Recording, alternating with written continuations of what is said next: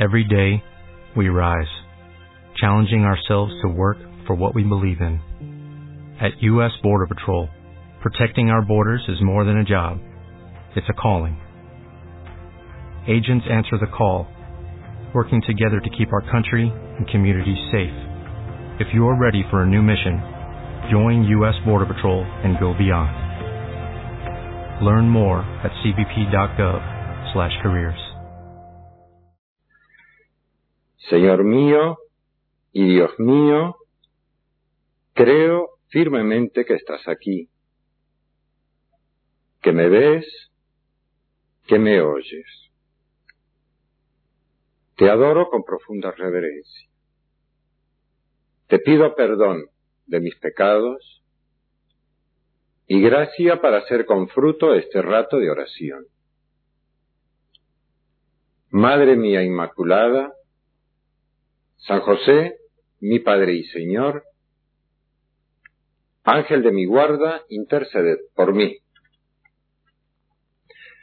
En la anterior meditación habíamos contemplado el misterio de la creación, cómo desde el comienzo de la creación el verbo de Dios ya había preparado todo para llevar a los hombres a la comunión de vida con Dios y a la comunión de vida entre nosotros. Es decir, la iglesia ya estaba prefigurada en la creación. Pero esa comunión de vida, la Sagrada Escritura, sobre todo el Nuevo Testamento, nos la aclara diciendo que es una relación, una comunión de vida muy particular. Dios es Padre y Madre la paternidad de Dios. Y nosotros somos hijos de Dios. Es el corazón el centro de la revelación cristiana, del modo de tener relación con Él. La cultura moderna, de la modernidad, ha dicho cosas terribles en contra de esta doctrina cristiana. El Papa Juan Pablo II, en su entrevista con el periodista Mesori hace tiempo, comentaba que el paradigma, el modelo de la modernidad que planteó Hegel era que las relaciones entre los seres humanos obedecen al tipo de amo y esclavo. Toda relación humana estaría estructurada según esa relación de poder entre el amo y el esclavo, entre el dominador y el dominado. Otro personaje que ha influido tanto en la cultura moderna, que ha sido Sigmund Freud, echó unas luces oscuras tenebrosa sobre la relación paterno-filial. Se esconderían todo tipo de malicias en la relación de los hijos con su padre y con su madre. En cambio, la Sagrada Escritura dice cosas maravillosas sobre la paternidad divina, sobre la filiación de cada una, de cada uno de los hijos de Dios. Y vamos a ver algunos textos de la Sagrada Escritura especialmente luminosos. Uno que es el capítulo cuarto de la Epístola a los Gálatas, es uno de los pasajes favoritos del Santo Padre, de Juan Pablo II, que lo utiliza con mucha frecuencia. Y dice así,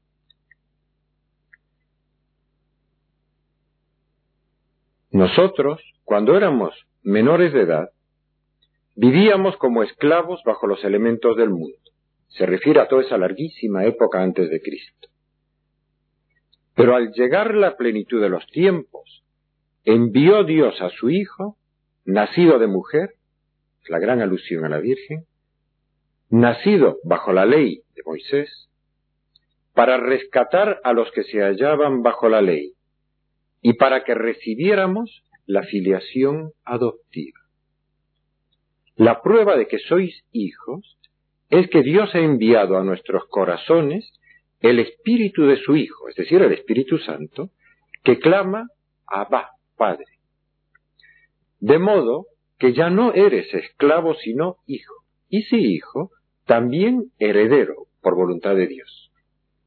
Eso es lo que cada una de ustedes, hermana, hermano mío, lo que yo, todos los hombres, hasta el miserable más pobre que la Madre Teresa de Calcuta ah, cuidaba en la zona más perdida que podía haber en los barrios más perdidos del mundo. Es alguien que ha sido llamado por Dios a decirle Abba, papá. En el lenguaje, en la lengua hebrea, Abba es lo que el niño chico le dice a su papá hasta el día de hoy. Abba es papá. A algunas personas les puede dar un poco de pudor decir, ¿cómo le voy a decir yo a Dios, Papa? Esto es revelado. Al que le dé un poco de, de vergüenza, ahí está, en Gálatas 4.6. San Pablo lo dice varias veces. Miren otro pasaje, riquísimo, que está esta vez en la epístola a los romanos. Es otro ambiente, otro tipo de, de fieles, todos estaban en Europa. Y al hablarles de la vida del Espíritu en el capítulo 8, les dice que nosotros ya no vivimos, no estamos para vivir ya como esclavos, porque hemos sido hechos hijos de Dios. Y hay un momento en que dice así, en efecto, todos los que son guiados por el Espíritu de Dios son hijos de Dios. Pues no habéis recibido un espíritu de esclavos para vivir en el temor. Antes bien habéis recibido un espíritu de hijos adoptivos que nos hace exclamar Abba, Padre. Se traduce Padre, pero realmente es Papa. El espíritu mismo se une a nuestro espíritu, a nuestra alma, para dar testimonio de que somos hijos de Dios y si hijos, también herederos, herederos de Dios y coherederos de Cristo, ya que sufrimos con Él para ser también con Él glorificados. Es el mismo camino de Cristo, el camino del cristiano. Hace unos años, en 1992, tuve una alegría muy grande. Después de muchos, muchos años pude volver a la ciudad de Roma, siendo sacerdote para la ceremonia de beatificación de dos grandes almas, maravillosos santos, del Beato José María Escriba de Balaguer, el fundador del Opus Dei, y la Beata Josefina o Josefina Baquita, una africana sudanesa. Esta mujer había sido robada de niño por unos traficantes musulmanes de esclavos y vendida a unas autoridades turcas que en Sudán, en la ciudad de Sudán, en Khartoum, de modo que ella, muy maltratada, tratada como esclava, nunca supo la fecha de su nacimiento.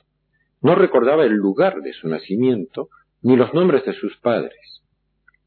Y fue descubierta por el cónsul italiano y por la mujer, y por su mujer en Khartoum, comprada para ser liberada y trasladada a Italia, donde conoció la libertad y conoció a Cristo y se enamoró de Cristo y pidió ser bautizado.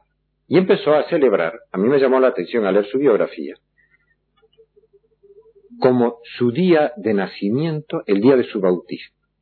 Porque ella decía, es el día en que yo me transformé en hija de Dios. Y ese día era un día 9 de enero. Para mí era una fecha muy familiar, porque el Beato José María, el fundador de Opus Dei, también nació un día 9 de enero. De modo que ese día era el día de los dos que estaban ahí siendo beatificados. Pero esta mujer había entrado profundamente en esta revelación. Su verdadero día de nacimiento fue el día de su bautismo. Miren qué bien lo dice el Papa en la carta Christi Fidelis Laici, que es la carta sobre los fieles laicos en la Iglesia. Y se refiere a esta ceremonia tan sencilla que es la del bautismo. Todos hemos pasado por ella. Normalmente en nuestra infancia, cuanto antes mejor, porque es tan grande la maravilla que pasa que retrasar el bautismo es verdaderamente una pena y un peligro para la criatura. Algunos a lo mejor se han bautizado de adultos. Pero esa ceremonia en la que el ministro, al echar el agua tres veces, dice, fulanita o fulanito, yo te bautizo en el nombre del Padre y del Hijo y del Espíritu Santo. ¿Qué pasa en ese momento? Miren cómo lo dice el Papa. En esta carta Christi Fidelis Laici, en el número 10. No es exagerado decir que toda la existencia del fiel laico tiene como objetivo el llevarlo a conocer la radical novedad cristiana que deriva del bautismo. Para describir la figura del fiel laico, Consideremos ahora de modo directo y explícito, entre otros, estos tres aspectos fundamentales. Por cierto, quiero recordar que todo, toda bebita y todo bebito recién nacido al ser bautizado son laicos. Solo en la edad adulta algunos llevan además dentro la vocación a la vida religiosa y terminan siendo religiosas, monjas o frailes. Pero todo el mundo ha sido laico en el momento de ser bautizado. Laico quiere decir un ser humano, una criatura de Dios que ha recibido el bautismo y se ha transformado en plenitud en hija o en hijo de Dios. Ese es un laico y que tiene una vocación muy específica, ser otro Cristo en medio de este mundo. Bueno, pues el bautismo encierra todo y el Papa dice, el bautismo encierra sobre todo estos tres aspectos fundamentales. Primero, el bautismo nos regenera a la vida de los hijos de Dios. Nacimos en pecado original y renacemos como hijos de Dios. Segundo, el bautismo nos une a Cristo y a su cuerpo que es la Iglesia. Nos hace miembros de la Iglesia. Uno ya no es nunca más un ser solitario. Y el bautismo nos unge en el Espíritu Santo, constituyéndonos en templos espirituales. Dios empieza a vivir dentro de nosotros y nos habla. En este momento, en esta meditación, la que está haciendo, el que está haciendo este retiro, si está en un estado de recogimiento, con perfecta naturalidad puede sentir dentro de sí la voz de Dios, es templo de Dios desde que está bautizado, que le dice, hija mía, hijo mío, tal cosa, basta, no más. Tienes que cambiar, tienes que mejorar ese carácter, esa pereza, esa maledicencia. O también nos habla bien y nos dice, muy bueno lo que hiciste. Qué maravilloso acto de perdón. Te vi como sin que nadie te viera hacías ese favor escondido a tal persona. Muy bien, hija, muy bien, hijo. Somos templos. Dios vive dentro de nosotros, nos habla. Y sigue diciendo el Santo Padre. Por el santo bautismo somos hechos hijos de Dios en su unigénito Hijo, Cristo Jesús. Al salir de las aguas de la sagrada fuente, cada cristiano vuelve a escuchar la voz que un día fue oída a orillas del río Jordán. Tú eres mi Hijo amado, en ti me complazco. Y entiende que ha sido asociado al Hijo predilecto, llegando a ser Hijo adoptivo y hermano de Jesucristo. Esa es la verdad de nuestra vida, la verdad doctrinal, teológica, maravillosa. Cuando la Sagrada Escritura dice que somos imagen y semejanza de Dios, sobre todo quiere decir que somos hijos. Santo Tomás de Aquino dice que para ser hijos tenemos que tener la misma naturaleza que el que nos engendra. Por ejemplo, en el cuerpo humano de una mujer hay varias cosas que crecen y se desarrollan. Por ejemplo, el pelo. Pero una mujer a, a su pelo no lo llama hijo mío. Y eso que está creciendo, sale de ella, brota de ella. O a sus lágrimas, que brotan de ella, no las llama hijas mías. ¿Por qué? Porque aunque el origen está en ella, no son de la misma naturaleza, no es otro ser humano, es solo una lágrima. En cambio,